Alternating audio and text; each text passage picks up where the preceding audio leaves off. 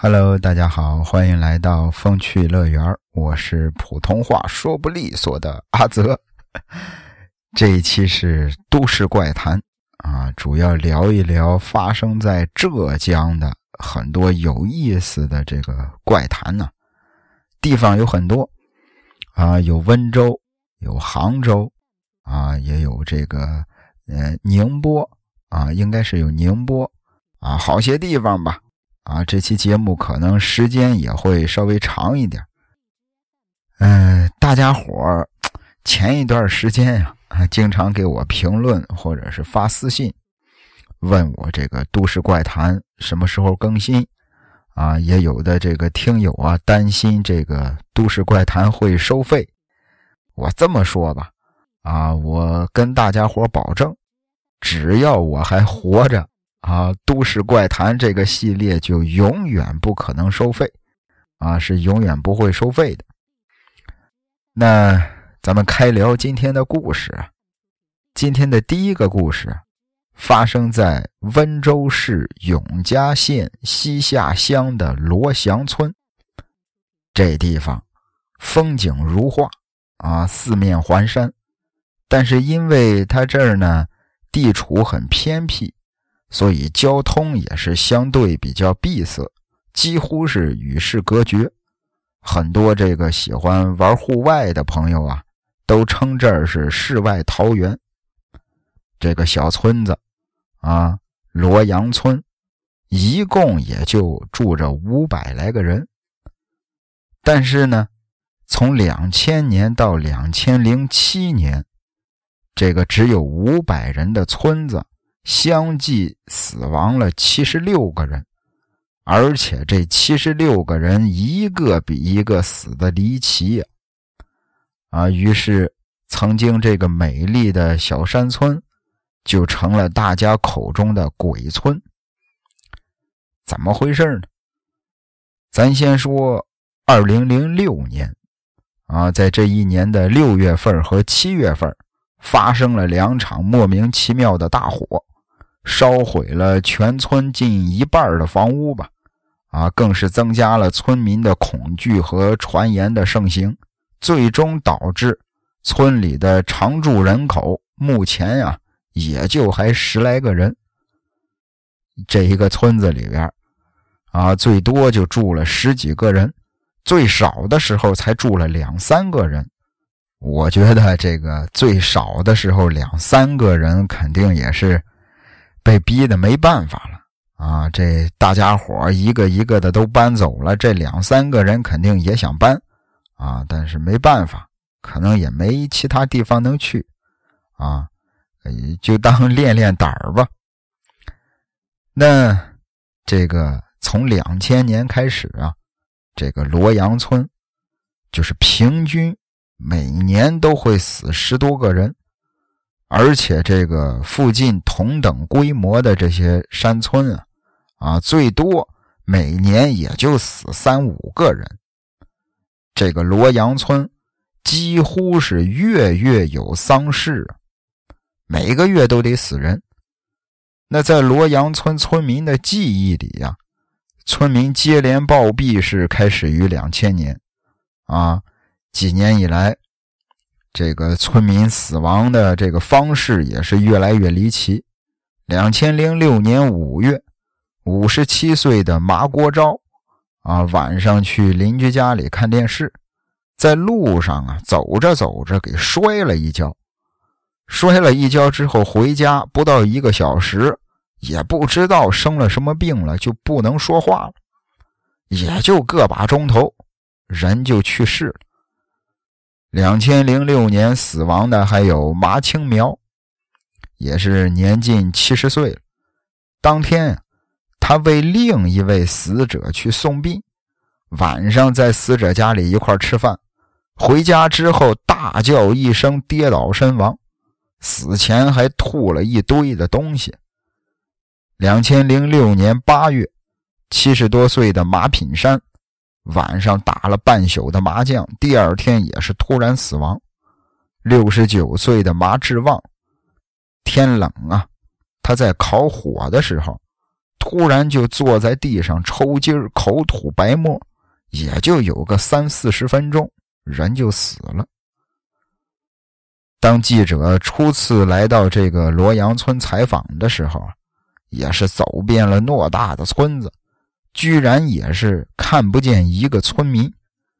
村子里边村干部也说：“说这个，哎呀，村子里的这个男人呢，大多数都是出去打工了，村子里呢只剩下一些老弱妇孺，再加上你看这些怪事儿啊，这些传言啊。”也都是死的死，逃的逃了。当年有位记者去采访村民，叫麻富满。麻富满说：“说自己是住在村子里当中成年人里边最年轻的了。啊，他在村子里开了一个小店算是养家糊口吧。那记者发现小店里摆设着一个非常醒目的药品柜。”马富满说：“说他曾经到这个旁边的仙居县，那儿有一家诊所，自己在那儿学过两个月。回到罗阳村之后呢，啊，也是继续的自学医术。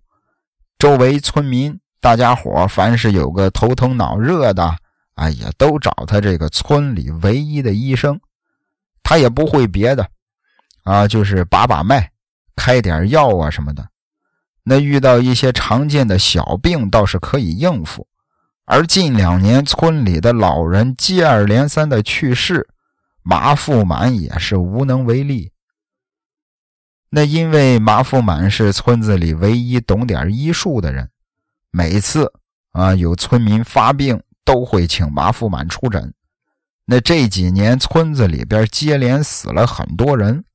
啊，有两夫妻前后不到一个月就相继去世的，有兄弟俩突然猝死的，还有刚出生的婴儿啊先后无故夭折的。那如果说这个心里话，不害怕，那是假的。其实马富满也想离开这儿，啊，他也想去外地谋生，但是村子里的人对他都很好。啊，他也是不忍心一走了之，那要不然到时候村子里的人得了一点小病都没人给治了。那由于一直没有找到有效的破解之法，那一时间村里边谣言四起呀。流传最广的一种说法，就是说这个村子里以前啊，村民们为了建房子。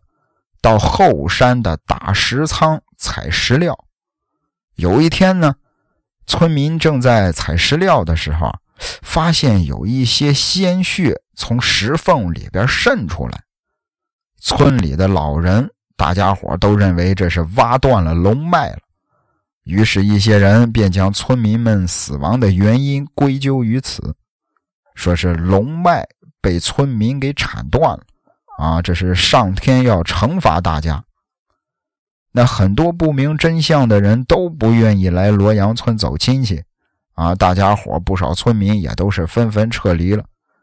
那就在记者走访调查了一部分村民之后，有一个村民叫马国昭，啊，咱刚才提到过这位马国昭。就是那位在路上摔了一跤，回家之后也不能说话了，没多长时间就死了。哎，那是麻国昭。那采访的呢是麻国昭的女儿。这个麻国昭的女儿曾经先后生下了两位婴儿，结果俩孩子也都是不幸夭折了。大家伙、街坊邻居的也是议论纷纷。那麻国昭的妻子告诉记者。说当时这俩孩子生下来之后啊，发现孩子是生病了，家里人立刻抱着孩子送出山去治疗。可能是发现的太迟了啊，要不就是这个路途遥远，走到半道孩子就不行了。两个孩子都是因为生病来不及医治才夭折的。而就在前年的九月。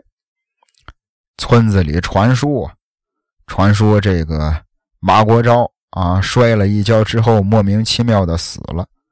据称，马国昭去世之前咳嗽的很厉害，家里人以为他感冒了啊，也就没大放在心上。用马国昭他媳妇儿的话说，就是我们山里的农民啊，觉得身体不舒服，下地干活出身汗也就好了啊，也都没那么娇气。谁会想到感冒也能要人命啊？那追寻这些谣言的源头，这个记者发现呀，这个村子里边的传言明显比事实要夸张很多。村民们也曾多次向这个永嘉县呀、啊温州市啊，向这些有关的部门反映。一直到了两千零七年四月二十八日，村委会的紧急报告被送到了浙江省的卫生厅。实际上，永嘉县的疾病预防控制中心呀，也是不止一次的赶往罗阳县调查。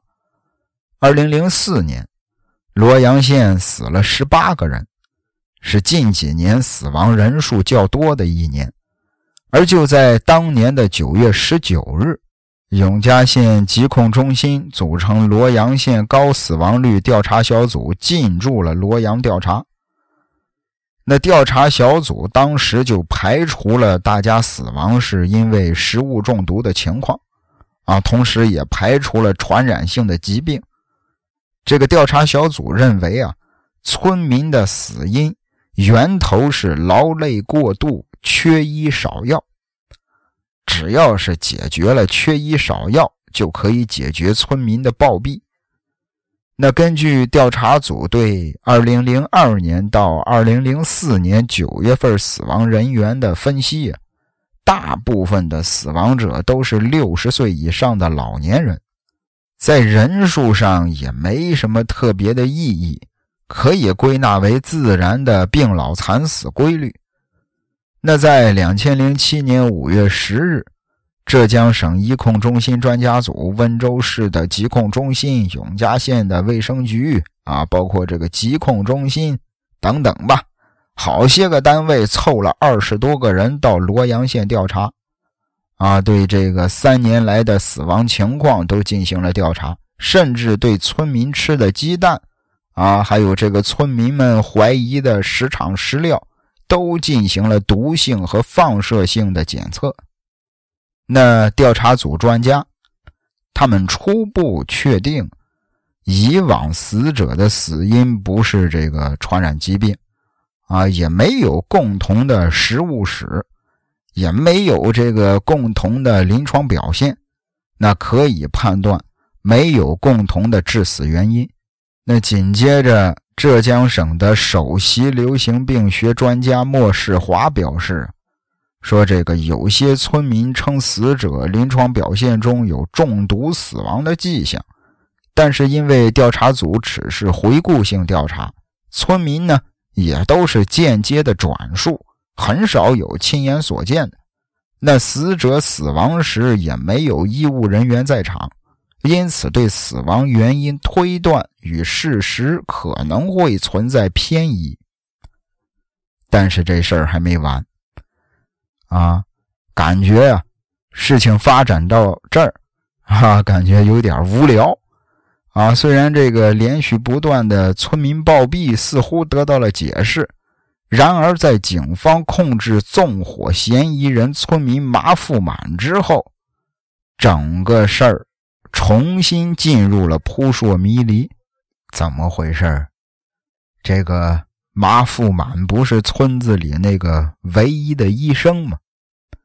大家伙还记得刚才说过，说这个两千零六年村子里发生过两起大火，一直到了两千零七年九月初，传来了一个惊人的消息，说是永嘉县公安局对外公布啊。宣称侦破了七三幺西下乡罗阳村特大纵火案，说是说是经过大量的调查走访，发现这是一起人为的纵火案件，并锁定了该村村民马富满有重大的作案嫌疑。那经过公安机关的审查，马富满交代了纵火事实。当时啊，警方的调查结果一度让村子暂时安定下来。然而，当年的九月九日，大批警察到村子里对七具死尸开棺验尸。又成了当时的爆炸新闻了。都说啊，大家伙都说这个马富满投毒杀了三十多个人。那七具尸体呢，也都埋在山坡上。这些人都是暴毙而死。村民们说，七名被验尸的死者，除了马品山，啊，都有马万千、马培杰。马天国、马云池、马云和、马锡鹏，以及马富满的亲戚。随着马富满交代了纵火事实，啊，这个警察也对七具尸体开棺验尸了。村民们就开始回想，说这个这些年来发生的几次暴毙事件。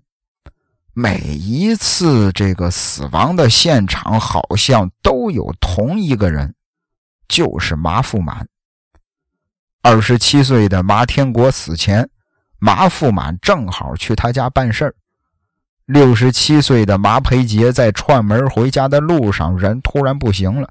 那发现他出事儿的这个人就是麻富满。六年来死了七十六个人。其中很多人属于非自然死亡啊。不过要说无冤无仇的麻富满杀人动机是什么呢？一直到了四月十一日，啊，永嘉重大投毒放火案在温州市中级人民法院开庭审理，检察机关指控被告人马富满投毒害死他人、放火以及失火烧毁村办公楼，啊，以及民房九十多间。并且要求以故意杀人罪、放火罪、失火罪予以严惩。那问题还是马富满的杀人动机是什么呢？据检察机关指控啊，马富满啊，因为这个同村的村民过世之后，死者的家属会到他开的这个小店里购买物品。所以麻富满就产生了投毒杀人来赚钱的念头。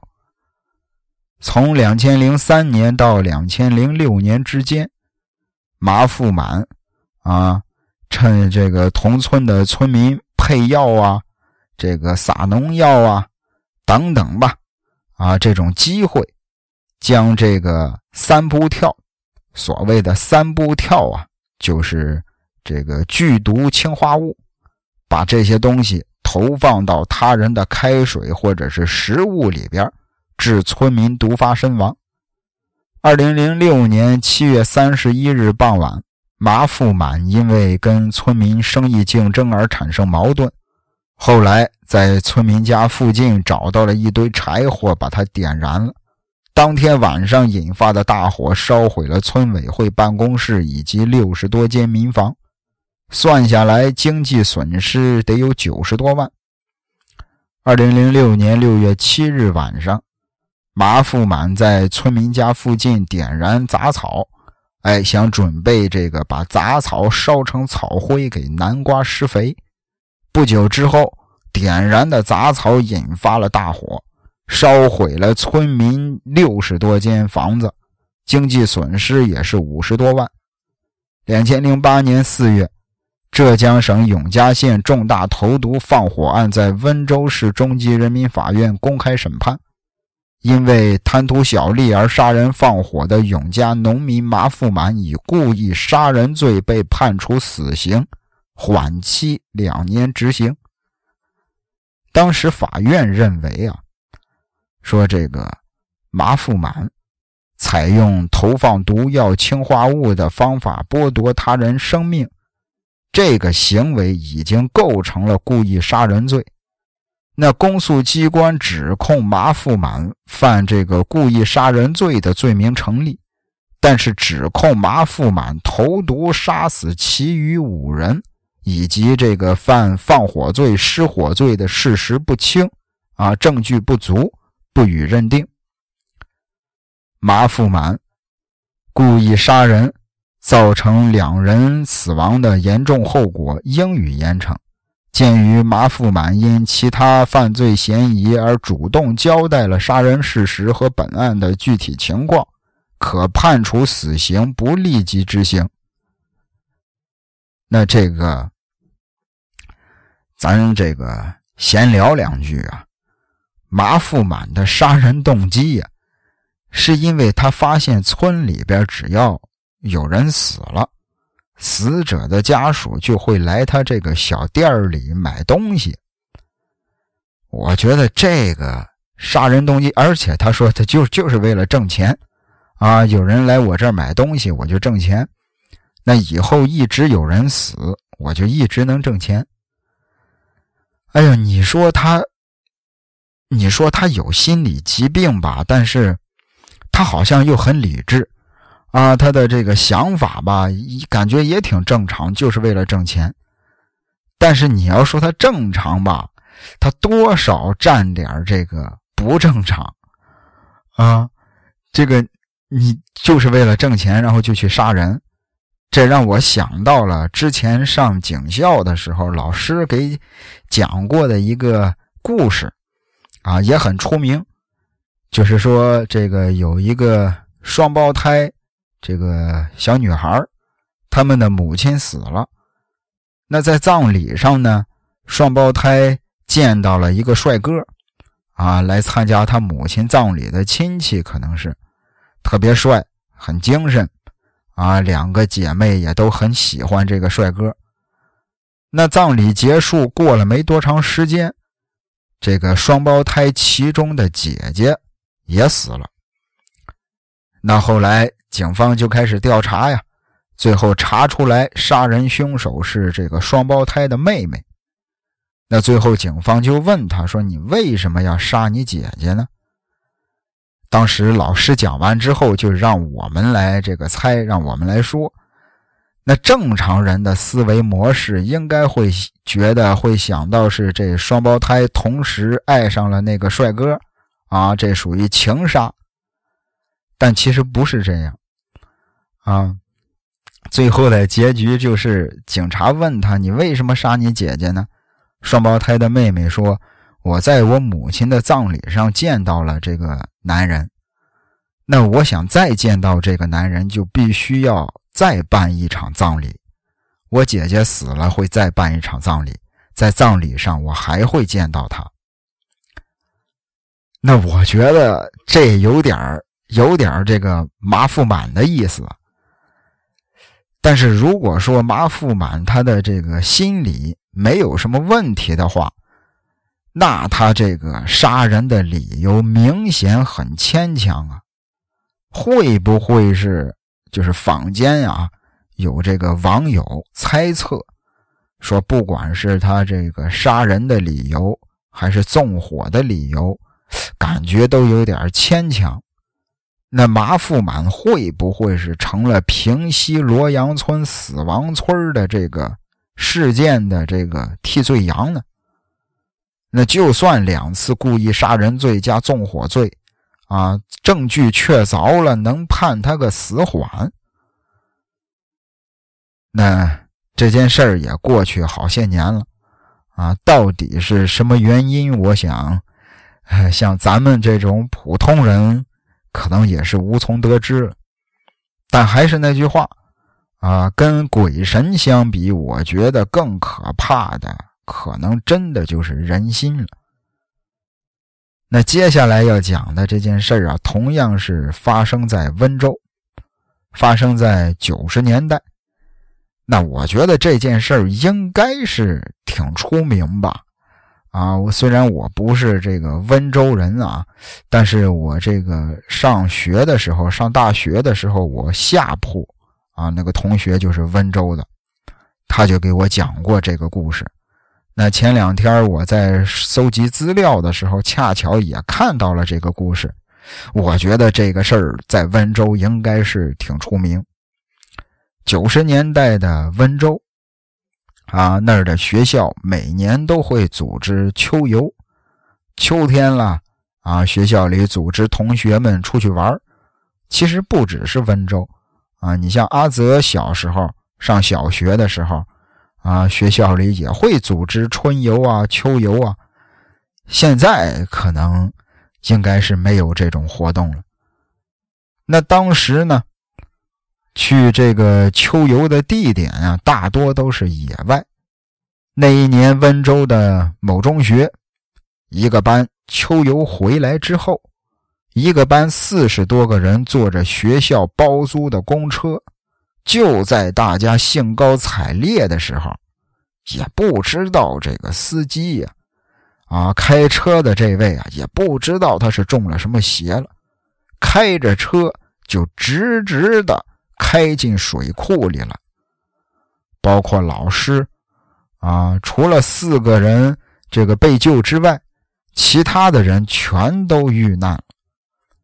这件事儿在当时影响很大啊，这个，所以我觉得可能温州的本地人应该都知道这件事儿。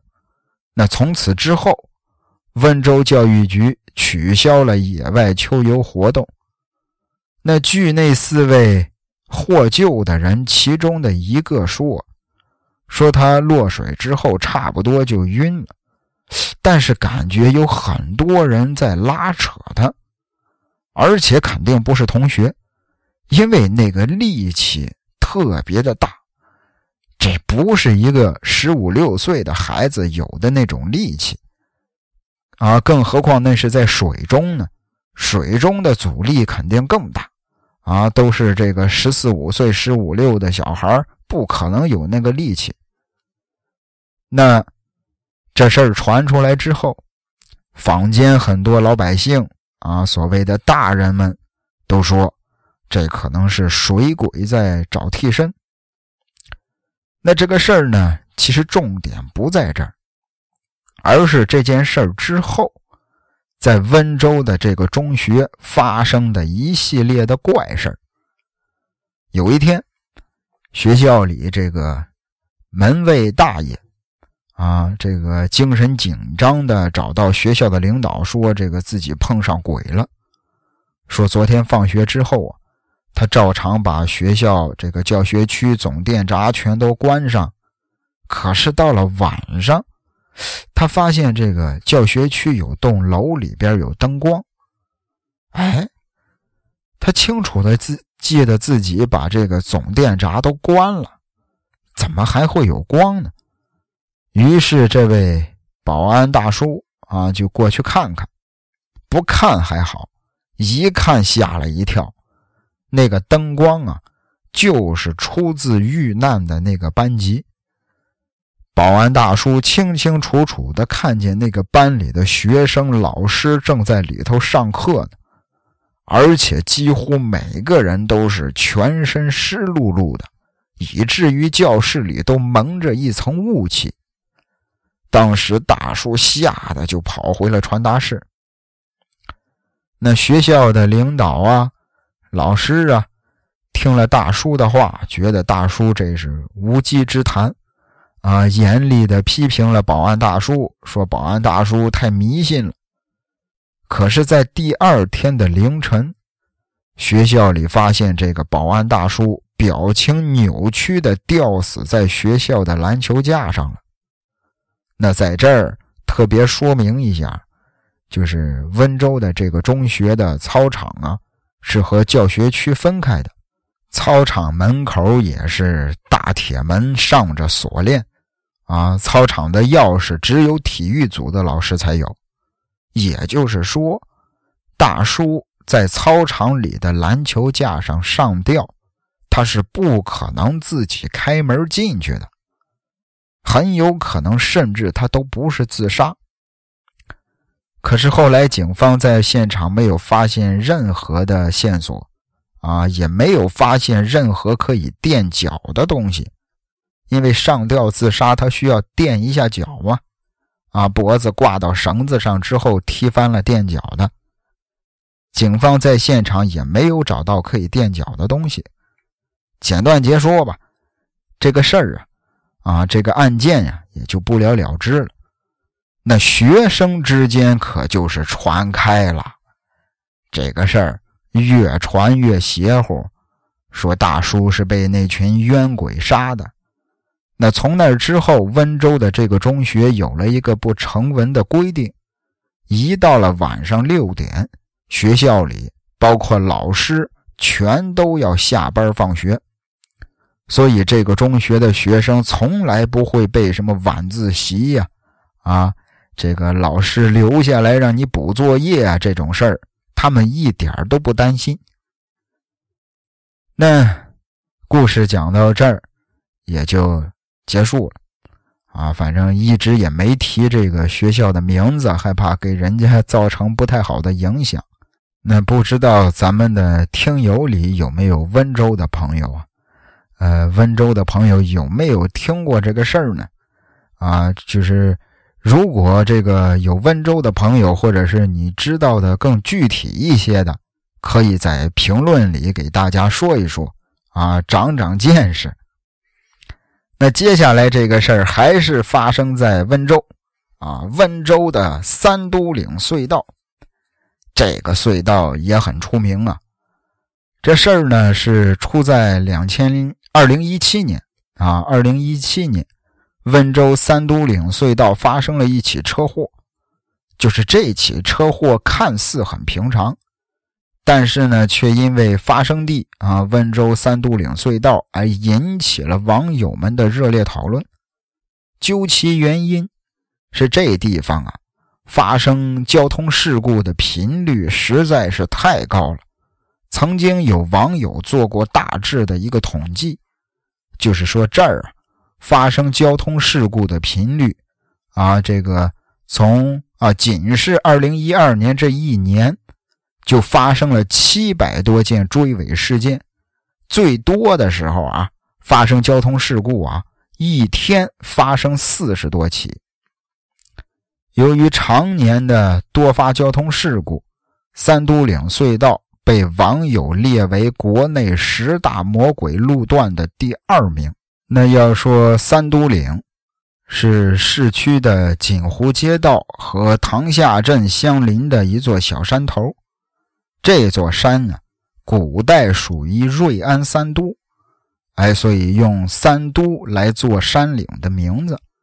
三都岭隧道呢，南接瑞安市区，北通塘下镇，直达温州市区，自古以来就是瑞安城北向的捷径。那有一天晚上八点多钟，出了件事儿。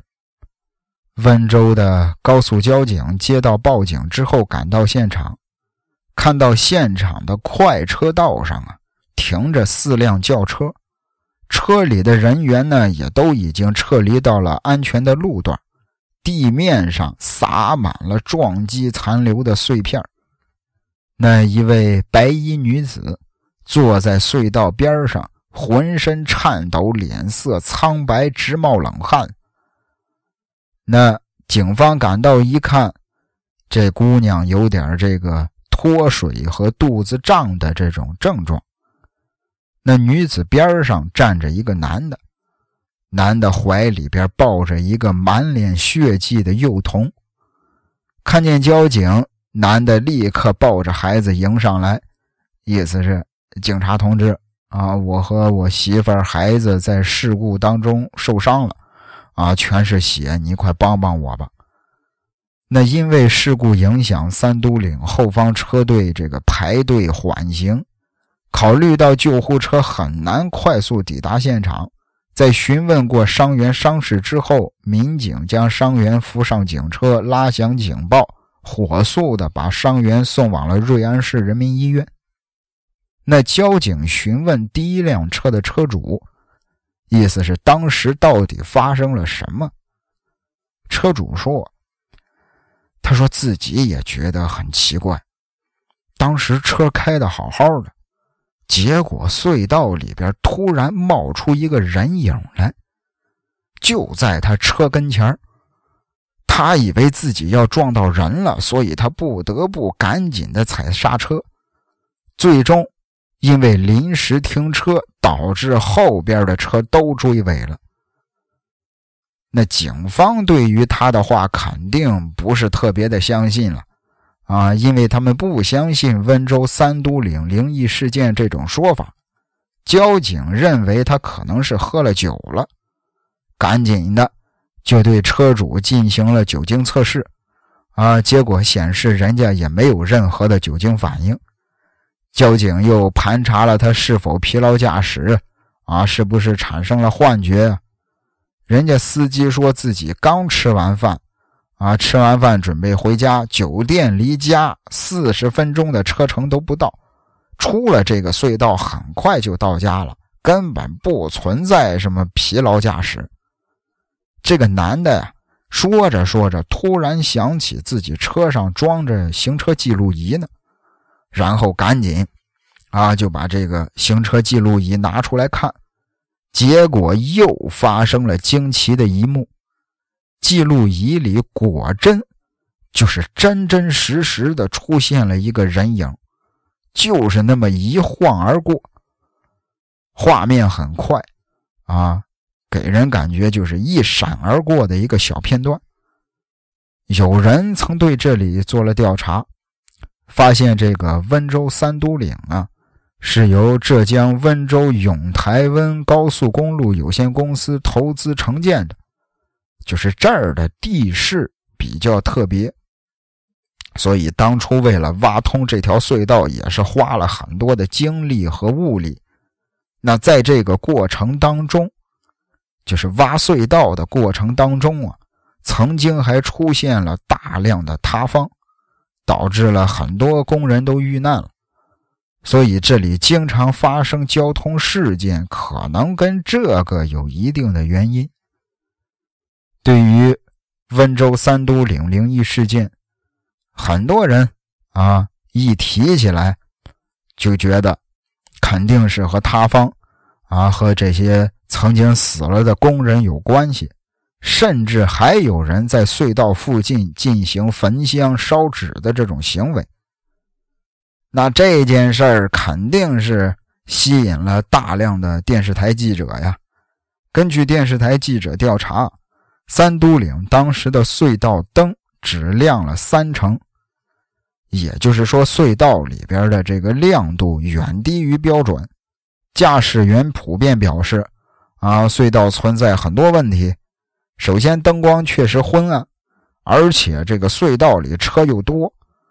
那一百分的话，这些灯亮的也就是三十分。不只是光线不行，而且隧道里的空气也很浑浊。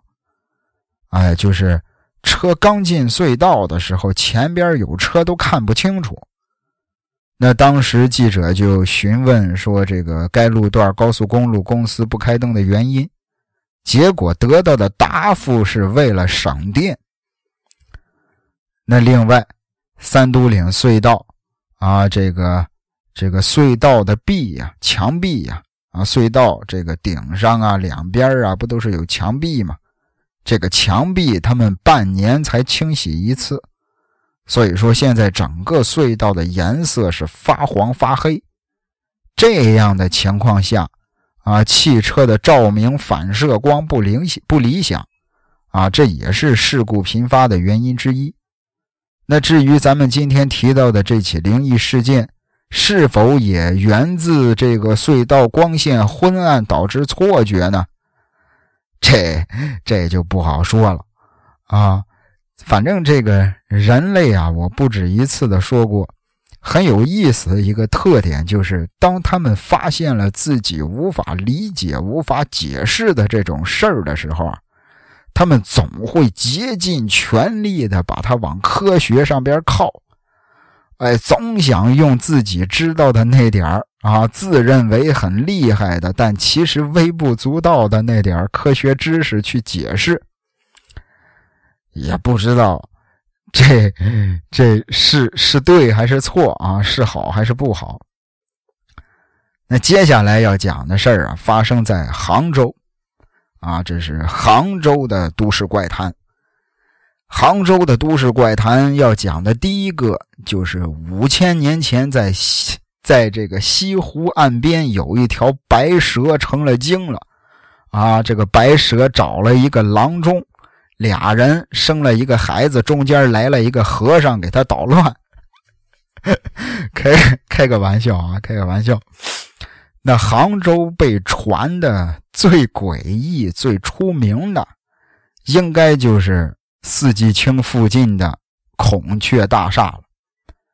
就是根据附近的村民说，说这栋楼在它建造的时候就可以说是艰难重重啊，好几次都是盖了一半了，然后塌了，死了好几个人，接着盖又塌了，又死了好几个人。而且有些工人更是死的有点莫名其妙，就是你明明看着这些工人在楼上干活呢，谁知道可能也就是一眨眼的功夫，突然就走到没有完工的围墙那儿掉了下去。接二连三的发生事故，也搞不清楚是怎么回事那承建方迫于压力，就请来了风水师傅。啊，你得看看是怎么回事儿。那请来的大师呢，说这是因为动土触犯了神灵。啊，据这个大师说啊，说当初选择的这个地方啊，以前有座乌龙庙。啊，以前这儿是个庙，那为了追求经济效益，这才规划在这里建一座宾馆。那最后。在这个孔雀大厦啊，在大楼的边上又造了一个乌龙亭，亭子里边刻上石碑，用来供奉香火。那孔雀大厦这才顺利的建好了。那现在呢？啊，时至今日，孔雀大厦旁边的公交站名啊，就是乌龙庙站。那除了这个孔雀大厦，还有武林路上的奥斯卡电影院。这个应该也挺出名吧？啊，我觉得很多杭州的朋友应该都去过，就是靠近闹市区，离着这个武林女装街。那很多人啊，就是陪着女朋友逛街呀，出去玩啊，累了都会上这个奥斯卡电影院看场电影。但是可能这个外地的朋友也不知道。在这个设备现代化的电影院里，也有很多灵异事件发生过。比如说，在二楼，啊，有一个地方可以这个坐下休息的地方，啊，这个去过的朋友应该有印象。那在这儿里边那条黑黑的弄堂，可能就很少有人知道了。据说，在这条弄堂里，在这个小巷子里，有人上过吊。啊，一些体质敏感的人，或者是灵异体质的人，一进到这个小巷子里，立马就会有那种强烈的不舒服的感觉。甚至有一些这个身体素质差的，啊，或者是老百姓的话说八字软的，一进到小巷子里，你立马就能感觉到脖子像是被什么东西给勒住了。那这事儿，阿泽也不知道是真是假。啊，阿泽也从来没去过杭州。那咱们这个听友里有没有杭州的朋友啊？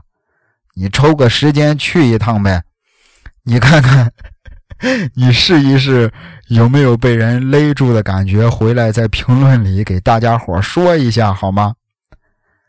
那接下来这事儿啊，还是发生在西湖边上啊，跟大白蛇没关系啊，西湖边上啊。有一个香格里拉饭店，也是杭州挺有名的大饭店吧？那这个香格里拉饭店的客房闹鬼，也是据说是杭州闹得比较猛的地方之一。那坊间传闻，有个在香格里拉客房部上班的阿姨，说她有一回在整理房间的时候，明明是刚整理好的房间。但是收拾完卫生间出来之后，发现，哎，自己刚才难道是没收拾吗？一切又变乱了，好像是又有人住过了。一开始他真的就是以为自己这个收拾的房间多了，啊，一来二去的就弄岔了。然后他又收拾了一遍，在他继续收拾隔壁房间的时候，却被检查客房的经理骂了一顿，说他这个漏了一个房间。那他回过头去再收拾，发现那个房间就是他收拾了两遍的那间。可是里边的那些东西啊，一次性的牙膏、牙刷呀，应该是都换上新的了。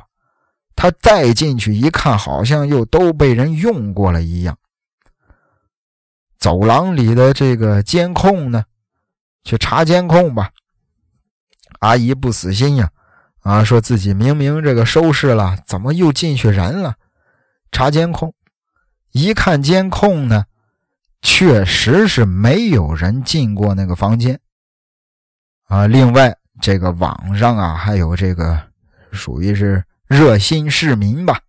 啊，呃，有热心市民提醒大家说，以后如果有机会去杭州的香格里拉的话，晚上睡觉。一定不要把洗手间的门关上，因为到了晚上啊，会有一个女人推开每一个客房的洗手间的门找东西。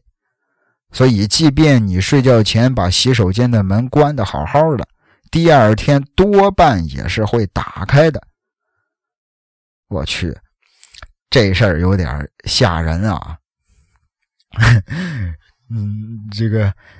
有没有这个最近打算去杭州旅行的听友啊？有的话，去香格里拉住一宿呗。然后你不要这个打开厕所的门，你就让它关着。哎，然后你第二天看看这个门到底是还是关着的，还是打开的。完事之后，你回来在评论里给大家说一下好吗？玩笑啊，都是开玩笑。啊，大家伙可千万别真的去啊！真的去的话，你就真的做，你回来可得真留言啊。那要说杭州市的这个市区面积啊，其实并不大。哎，一些大学的本部老校区呢，现在大多数还都在闹市中心。那随着卖地造住宅。以前那些阴暗的老教室里传颂的鬼故事，啊，这些地方啊，已经是很难找到了。你比如说，啊，这个浙大的某个校区吧，啊，这个因为很特殊的地理位置，啊，保留了所有的古旧教室，它里面发生的灵异事件也是很多。你走进这个校区。一般人肯定首先注意到的就是那栋红色的钟楼。传说啊，第九十六届有个同学晚上在钟楼里自学的时候睡着了，醒来之后发现教室里已经没有人了。他当时就琢磨着，大家可能是都回去睡觉了吧？啊，以前也遇到过这种情况，这个同学也没在意。他刚想锁门离开的时候啊，就听见楼上“通通通”，这是什么动静？那但是他也好奇呀，于是他就想上去看看。上了二楼平台，他看见一个女生在墙角那儿跳绳呢，跳起来落下去，这个声音就是“痛”。这个女生一边跳绳，一边还数数：九十九，九十九，九十九。这个男同学很好奇呀，就上去问他，说：“你为什么一直数九十九啊？啊，你只数到九十九了？”那个女生抬头看了他一眼。继续低头跳绳，嘴巴里换成了一百，一百，一百。男生感觉很诡异，赶紧就离开了。结果第二天，这个男生就死了。那天晚上是月圆之夜，啊，这个有胆儿大的同学，胆儿大的同学说，现在月圆之夜的时候，也能听见楼上通通的有人在那儿跳绳数数，只是再也没有人敢上去看了。甚至到了晚上，大家伙都不敢靠近那个钟楼。说是这个校区很神奇，包括这个吴镇宇、吴镇宇啊啊，这个呃《古惑仔》里的坤哥啊，《无间道》里的倪永孝，这个香港演员吴镇宇，在这个一个恐怖片叫《诅咒》，我不知道大家伙看没看过。大家感兴趣的可以搜来看一下，里边有很多的戏份都是取自这个校区，都是在这个校区取的景，而且里边那栋小红楼戏份还挺多。那这事儿也不知道是真是假呀，但是这个这个事儿吧，有点像那个恐怖版的一个笑话，我不知道大家伙听没听过啊？就是从前有一个人。啊，在那儿逛街，逛着逛着呢，看见旁边有一个人在那儿围着这个、这个、这个、这个井口在那儿转圈一边转一边嘴里就在那儿数九十九、九十九、九十九。然后这个人就好奇啊，就过去问他，说：“你数什么呢？”这个人也不理他啊，继续在那儿转圈一边转一边也数九十九。九十九，那这个人就觉得是不是这个井里边有东西，他就伸头往井里看，一伸头脚底下一滑，扑通掉井里了。这个人一转身一百一百，有这么个笑话啊，跟这个这个都市怪谈很像。嗨，其实我一直就说啊，这种都市怪谈啊，怎么说呢？姑妄言之，姑妄听之，啊，咱不能把这个都市怪谈当成这个历史历史来看，是吧？也也不能去深究它里边的一些事儿。你要是非要深究的话，那咱就成走进科学了，啊，咱就是我讲个热闹，大家伙呢听个热闹，哎，解个闷儿，睡不着觉了啊，或者是你开车的时候没事干。你听我给你讲个都市怪谈就挺好，说不定啊还能聊到你家乡的故事。那接下来还是发生在杭州的事儿。这个杭州的师范学院也是很多这个女鬼故事的发源地。就是据说啊，据说这个校区还没改造之前。学校里那栋十号楼女生宿舍盛传有女鬼出没。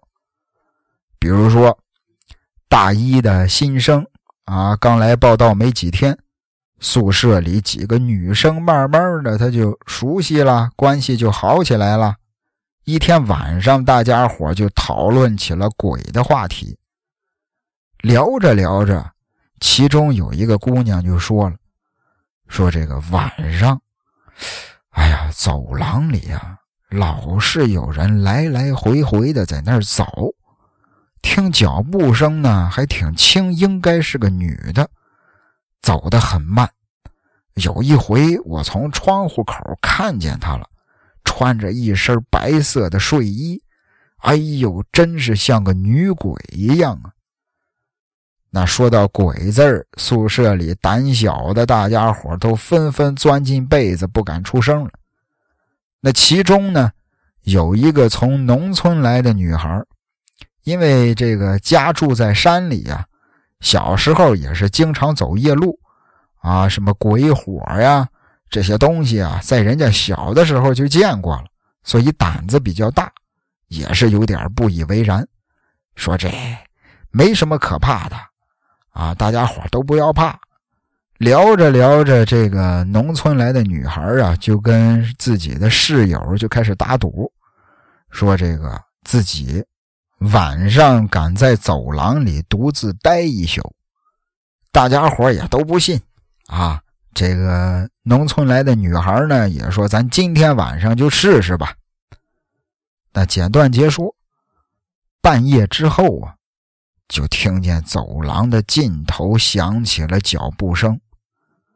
当时农村来的这个女孩也听见了，也是躲在被窝里没敢动。等声音渐渐消失之后呢，这个女孩壮着胆子过去查看，啊，看看走廊里还有没有什么东西。过去一看，发现什么都没有。啊，她想，这个明天我一定要笑话笑话宿舍里这些城里的姑娘，啊，这他们胆子太小了。这不走廊里什么都没有吗？心里想着，一回头。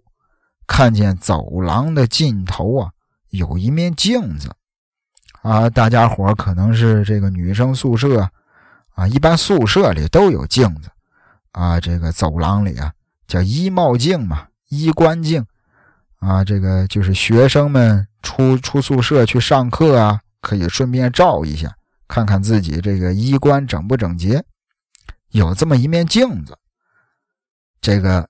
农村来的姑娘也不知道那会儿是怎么想的，突然就来了兴致，走出去对着镜子跳了一会儿舞。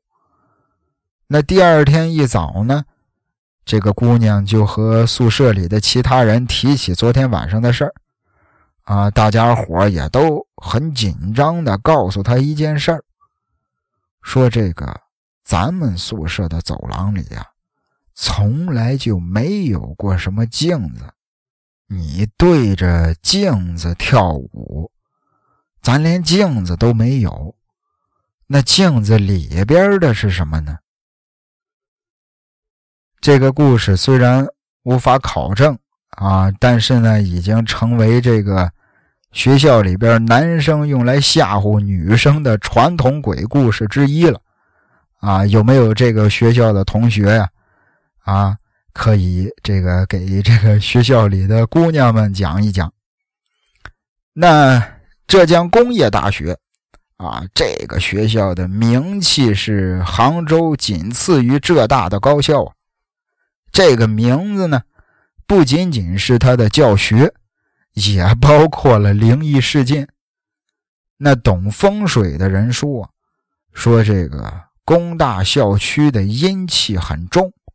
本来这地方是不适合建学校的，尽管在建成学校之后对风水进行了一些人为的改造，但是还是没有起到决定性的作用。而在他学校里发生的那些血淋淋的惨案，就是因为风水。时间来到两千零五年，当时。轰动一时的工大食堂前发生的那个事件，啊，我不知道多少人还有印象啊。为了一段本来就已经不完美的感情，为了曾经的爱情，一个男生用刀砍死了喜欢的女生。这件事儿之后啊，很多人询问起这个嫌疑人的时候，这个嫌疑人这个男生也是一脸的茫然。他根本就没想杀了分手的女朋友，啊，毕竟有过很真诚的感情。虽然分开了，他还是很希望她能过得很好。只不过那天也不知道怎么回事自己神情恍惚、迷迷糊糊的就做了傻事了。那工大最有名的鬼故事，当然就是红马甲了，啊，这个。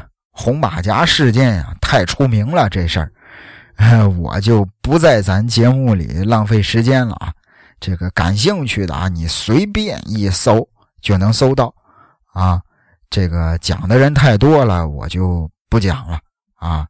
咱们讲讲浙江科技学院新校区的事儿。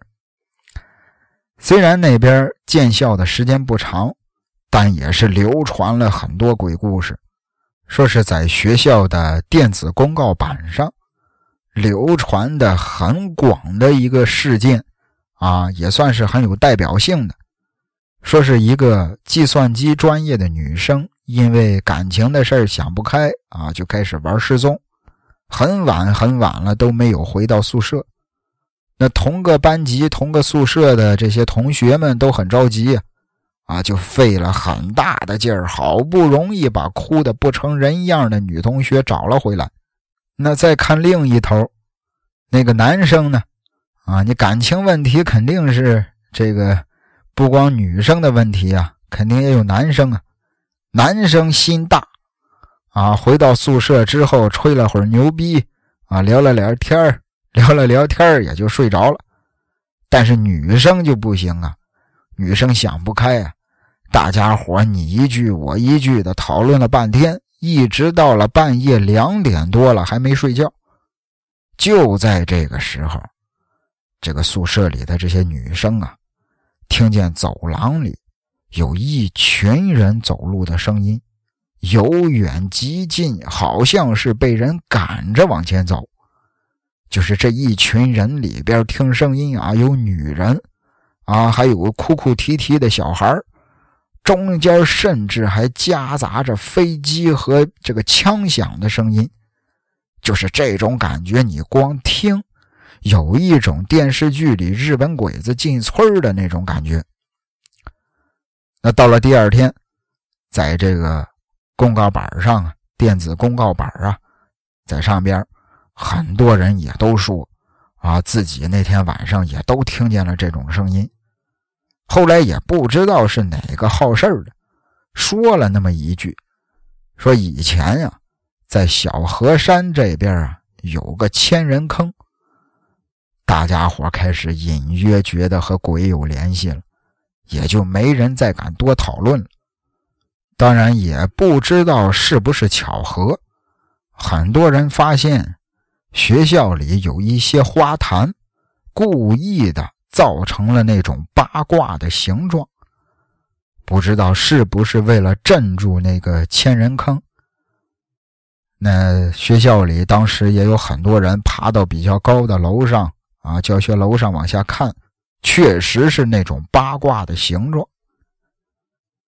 那这个学校的这些都市怪谈啊，聊的差不多了。那咱聊另一个地方，啊，跟学校齐名的善于闹鬼之地，就是医院。本来去医院的也都是一些病人，啊，或者是这个身体不太健康的，啊，以及最近这些年啊变得很普遍的流产的。杭州很多医院都有各自很经典的这个都市怪谈。那比如说，省立同德医院就有一个鬼护士的传说；红会医院的水陆道场呢，也就不多说了。那在这儿给大家讲一个相对比较陌生的都市怪谈，在文二路书城旁边的建工医院，可能啊，这个事儿，我觉得就算是杭州本地的朋友，应该也不是多么的了解。这个医院是很多学校的医保单位，很多初懂人事的小女生啊，就会去那边做人工引产的手术。据说啊，很多去那边做流产的人，在做完手术之后，如果去妇产科的卫生间，一进门你就会看见很多小婴儿的鬼魂。如果你再多待一会儿，你就会有一种感觉，就是你会感觉自己身上爬满了小婴儿。这当然是和手术这个之后人比较虚弱可能也有关系，也许更多的是对这种成型的小生命的愧疚吧。所以，不论这个说法到底有没有依据啊，咱们也是无从考证，也不需要去考证。我们应该正视我们的行为，啊，不要给自己年轻的生命留下遗憾，正确的对待男女之间的交往。啊，老话说，这个黑白之间有灰色，爱情之间有泪，男女中间有套。啊，当这个情难以耐的时候，也需要做好措施，是吧？那就就就这个杭州的事儿就聊到这儿啊。那咱们接下来聊一聊湖州的事儿。这事儿啊是出在二零零九年，在湖州当地啊，当时也是闹得沸沸扬扬，叫台叶棺材事件。其实这个整个事情的起因啊，是因为网上的一篇帖子，就是这个发帖人说，当时是五一假期啊，他想放松一下，很随意的去了湖州的一个小镇。也是不知不觉的就到了晚上七点半，啊，小街两边的店铺开始陆续的关门，街上的人呢也如潮水一般的退去了，一直到了晚上八点，这个突然发现街上就剩下了他自己一个人了，周围的店铺也全部都关门了。哎，这有点奇怪，虽说这是个小地方。但也不至于八点晚上就空无一人了吧？半个小时之前还是很喧闹的街面，这时候静的有点让人窒息了。就是甚至连过路的车都没有一辆，唯有街边的路灯呆呆的立在那儿，散发着昏暗的灯光。这一位，啊，一种。莫名其妙的恐惧突然就袭遍了他的全身，他看着这个惨白的月光倒映出自己孤独的身影，身上突然袭来了一阵寒意。不行，他决定得马上回旅馆。但就在这个时候，远远的传来一阵沙沙的脚步声，一行人正向他走过来。他长舒一口气，心说：“终于见着人了。”啊，心里边也是一阵轻松。可就在这时候，他定睛一看，这群人好像有点奇怪，都是穿着一色的白衣，领头的手里边还拿着一根长长的白帆，后边跟着四个人。手上似乎抬着个四方形啊，方方正正的一个东西。当时灯光太暗了，啊，也看不太清楚，只是隐隐约约的看着，好像是白色的。等那群人走近了，啊，对方也看到了他，似乎很意外，而且好像也很高兴。领头的紧走两步，走到他跟前啊，摇了摇手里的白帆，用很沙哑的嗓音问他：“说你怎么还在街上？”他说：“这才八点多，又不晚。哎呦，真不知道这是什么鬼地方，才八点就没人了。”对面那群人呢，听到他回话，此时间交换了一下眼神似乎很兴奋啊。那个领头的过来拍了拍他肩膀，说：“兄弟，别怪我们。”说完，向他露了一个很诡异的微笑，带着那群人就走了。后边那四个人经过他身边的时候，他才发现这四个人抬着的竟然像是个棺材，不过这个棺材啊，好像是那种纸糊的。他看着这群人远去，心里边一阵疑问。他说：“让我别怪他，什么意思？而且为什么他笑的那么诡异？那个纸糊的棺材是干嘛用的？”也就是啊，这么个帖子，一下子在网上引发了讨论了，而且呢，据说还闹了个大新闻。当时啊。两千零九年，位于浙江省湖州市南浔区的东迁镇，有一个很大的布料批发市场，啊，主要是这个批发这个库存夹带礼布。那就在零九年的一天，啊，也就是这个帖子发出来之后，大家伙开始深挖这件事儿，发现了这么一段新闻，说是这个。布料批发市场里头啊，这个老板请工人来整理布匹，这个积堆的布匹呢，突然之间给倒塌了。有一位老太太不小心就被这些布匹给压死了。有传闻说，说老太太在送去火葬的时候啊，从停放尸体的木板上掉到地上两次。啊，也有人说的很诡异，说是老太太的尸体在房间里没人的时候自己掉在地上好几次。啊，更有玄乎的说，老太太尸体送去火葬场三天，尸体没烧化。后来，啊，一位这个得道高人吧，啊，说这个那个批发布匹的那个街上啊有霉运，需要用抬叶棺材的方法来化解。什么是抬叶棺材？就是抬呀。抬东西的那个抬，夜晚的夜，棺材，抬夜棺材，这个这坊间的这个习俗吧，可以这么说。据说啊，说是碰到抬夜棺材的那个人呢，将会死于非命。哎，说是这个人只要死于非命，就能把霉运带走。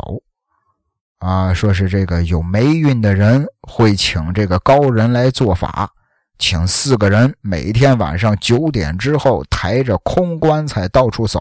这位高人呢，走在最前边，碰见只有一个人的情况下，啊，就是说只有他自己一个人在街上走路，啊，有多个人同行的时候不会有事儿，只有一个人的时候，这个高人就会问那个人。问什么都可以，啊，主要目的就是让对方跟自己说话。要是被碰着的这个人和这位高人说了话，那这一位在七天之内就会死于非命。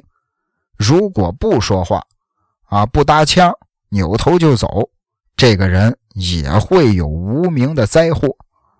啊，只要有碰到的，啊，这个说话的这个人死了。好比这人说话了，七天之内死于这个非命了，那有霉运的这家人呢，就是请高人的这家人呢，或者是这个这个村子，或者是整条街呀，这个霉运都会消除。那抬夜棺材要是没有碰着单独一个人的，那他就得抬七七四十九天才可以消去霉运。那并且在没有这个消灾之前，有霉运的这家人啊，或者是这个村子、这条街，随时还有灾祸发生。据说啊，说是以前这个办法很灵验。这就是两千零九年，当时闹的是挺凶的啊，抬夜棺材在湖州那儿，据说也是上了新闻了。啊，我之前从网上简单的搜了一下，真的搜出来很多这个新闻报道啊，当然大多数也都是站出来辟谣的说法。那接下来聊一个宁波的事儿吧。宁波，浙江的宁波有一个九九天桥，长长久久的久，哎，俩字儿一样，九九天桥。九九天桥下边啊。是一个都市怪谈的灵异高发地。那要说这事儿，咱就得追溯到民国时期了。那个时候，啊，咱们这个我党的地下党，啊，这个上海那边很多的同志都被抓获了，啊，有的被砍了头，啊，有的被枪决了，有的砍头之后把脑袋挂在电线杆子上以儆效尤。啊，反正是多少有点历史知识的，应该都知道。而宁波呢，跟上海一直是很有渊源。上海人啊，据说啊，上海本地人百分之七十祖籍都是宁波，而且这个上海话也是建立在宁波话的基础上，加了一点苏州话的软调。简单的说，上海话就是宁波话的这个另一个版本吧。啊，扯得有点远了啊！正因为这个原因，所以当时很多上海的地下党都会往宁波老家跑。但是宁波呢，恰恰又是老蒋的老家啊。后来很多的这个地下党，我们的同志在宁波被捕，下场就跟上海的一样了啊，砍头枪决。那砍了头，装进鸟笼里，把鸟笼挂在地方以儆效尤。那挂的这个地方就是九九天桥下边的这个位置。其实要说这个建筑啊，每一个建筑可能因为设计的原因，或者是地理位置的原因，啊，多少都会有点瑕疵。当然，九九桥也不例外。说它是横拦中山路和解放路。四座桥引对应四方的周围建筑，有一定的凶相。后来大家伙也是想了很多的化解之术，啊，这个说是任何一种不吉利的迹象呢，从风水学角度都有化解的方法。啊，你比如说，咱们民间老百姓盖房子，一般呀不会把大门正对在这个马路直线上，如果实在没办法的，也可采用一种更强大的物体给它震一下，啊，当然也要看具体的实际情况而定。你比如说，啊，有些建筑门口就会放一些石狮子。中国建设银行的总行就建在九九桥的桥边上，当时把这块地皮批给建行之后。又同意给建行两个狮子镇宝，啊，后来也是经过高人指点，又加了三根旗杆在门口。这三根旗杆从来都不挂旗，寓意着三柱高香，啊，说是永保风水。这只是一方面的说法啊，呃，还有一些说法啊，就是从另一个层面来思考这座桥。其实当时建桥的时候啊。应该是考虑过这个风水问题，因为基本上这个大家伙都知道九九天桥这个位置实在是太邪门于是呢就建了一座刀口桥。刀口啊，就是宝刀的刀，刀口桥，想用这座桥来化解一下，哎，分散这个位置的煞气和怨气，但是把煞气分散了。却倒霉了周边的楼，不过还好啊，这个刀口桥的刀口啊，这个刚冲到居民楼的一个边角，那另一个刀口呢，冲到世纪广场的左边，哎，前边有一个大花园，算是化解了煞气。那阿泽呢，也没去过宁波啊，更没见过九九桥和刀口桥。咱们听友里如果有宁波的朋友啊。可以去这个实地考察一下，啊，去看一看，是不是真的是这个阿泽描述的这样？那接下来呢，讲的是宁波的天一阁，啊，这个我觉得宁波人都知道，啊，天一阁，中国现存年代最早的私家藏书楼。也是亚洲现有最古老的图书馆和世界最早的三大家族图书馆之一。这个天一阁啊，这个天空的天，一二三四的一，天一阁啊，其实是取自《易经注》，天一生水，取名天一阁，因为火呀是藏书楼最大的祸患。因为里边都是书本，都是易燃物，啊，这个比较怕火。而天一生水呢，可以以水克火，所以取名叫天一阁。那聊到这儿呢，越来越像导游词儿了。我自己刚才说的天一阁上边那段话，我都觉得很像导游词儿。那咱说点这个都市怪谈啊，这个。零零后、九五后的朋友可能是应该没看过这部电视剧，叫《真命小和尚》啊，我不知道有多少朋友看过，就是一个很聪明的小和尚，然后智斗各种坏蛋啊，有点像一休。主演是曹骏。那这部戏呢，就是在宁波拍的主要的取景点就是天一阁和天童禅寺以及旁边的天童森林公园。那这个都市团都市传说，呸，嘴瓢了啊！这个都市传说就是发生在真命小和尚这个剧组里的事儿。说是有一次，剧组在天一阁拍戏，拍到深夜，因为当时有一场文戏。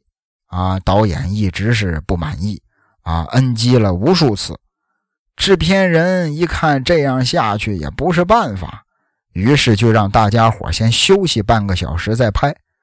那这个时候，扮演剧中铁桶这个角色的新加坡籍演员，啊，姓程，这个程演员就去上厕所。但是晚上的天一阁呀。除了剧组拍摄那片区域之外，啊，这个灯光比较充足，其他的地方都是漆黑一片，啊，就算是偶尔有几盏小灯，那光线也是非常昏暗的。这个程演员呢，本来对那儿就不熟，啊，更何况是到了晚上，找了半天都没找着厕所，啊，大家也都知道，大晚上的。在荒山野岭啊，或者是在那种古宅里头啊，这个小树林子附近，你去解手方便呀，都应该先出声啊。你说借过啊，不好意思啊，劳驾啊，啊，请让一让啊，有怪莫怪啊，就诸如此类的话。但是走着走着，那个程演员就开始懵了。心说这路怎么跟来的时候不一样啊？也不知道在那儿绕了多久之后，他才意识到完了，迷路了。正在他手足无措的时候，就看前边有个穿古装的男人走了过来。因为人家真命小和尚剧组拍的也是古装戏，这哥们儿呢也没多想。啊，心里边也没起疑，就直接喊住了对方。可是那个男的根本就不搭理他，继续低着头往前走。这个程演员有点纳闷啊，于是就追上去就问：“啊，意思是，请问这个剧组戏棚怎么走啊？”那男的也没回头，只是轻轻的说了三个字儿跟我走。”那个程演员虽然觉得有点奇怪，可是心说现在自己已经迷路了，也没其他办法呀，也只好跟着对方走。但是不知道走了多久，他才发现前边还是漆黑一片，根本就看不见头。程演员心里边有点着急了，啊，就问他说：“哎，哥们儿，到底还要走多长时间呀？”啊，咱都走了这么久了，对方呢还是低着头，冷冷的说道：“怎么，你想快点到吗？”演员一听就火了，说：“您这不废话吗？你是不是故意玩我呀？”这个时候，那个穿着古装的人转过身来，演员。啊！程演员一下子就傻了，眼前的这个人长得是青面獠牙、七孔流血，两个眼窝子都是空的，看不见眼珠，而且呢，他还感觉自己闻到了一股很浓烈的尿骚味紧接着腿肚子一软就跌倒在地了。与此同时，正好。露出了他手腕上的一串佛珠。这个程演员呀，在电视剧里的角色正好是扮演一位和尚，演的就是一个和尚。而且在现实生活中呢，他也是比较信佛。这一串佛珠是他在寺庙里经过高僧开光的，是他自己的一个东西。正好自己也演和尚呢，他就一直拿在手里。哎出门在外的以保平安，但是啊，万万没想到，今天还真是派上用场了。这串佛珠救了他的命。就在他跌倒的那一瞬间，就看见眼前边闪出一道金光，之后他就晕了。醒过来之后，那个演员啊，程演员足足病了半个月。病愈之后，坚持再也不肯去天一阁拍戏了。导演呢也只好改戏啊，为此也是延误了剧组的拍摄进度。那说到这儿，就是宁波天一阁的一个都市怪谈。那随着这个故事的结束，咱们本期节目也差不多了啊。这期节目聊了好几个故事啊，聊了好多，可能有点乱，有点杂。呃，反正我是想尽可能的在一期节目里给大家伙多讲几个啊，比较出名的，或者是这个比较小众的，都能给大家伙聊一聊。另外呢。咱们这个全国都市怪谈这个系列也聊过好些地方，啊，聊过好些地方。呃，不知道有没有聊到你的家乡？如果你想听你家乡的这个都市怪谈啊，或者是你想听哪个地方的，欢迎你在评论里给我说一声。只要你给我说，我就一定会讲的。那节目的最后，感谢您的收听。咱们下期再会。哦，对了，一首很好听的这个歌曲叫《浙江》啊，送给这个浙江的朋友们。咱们下期再会。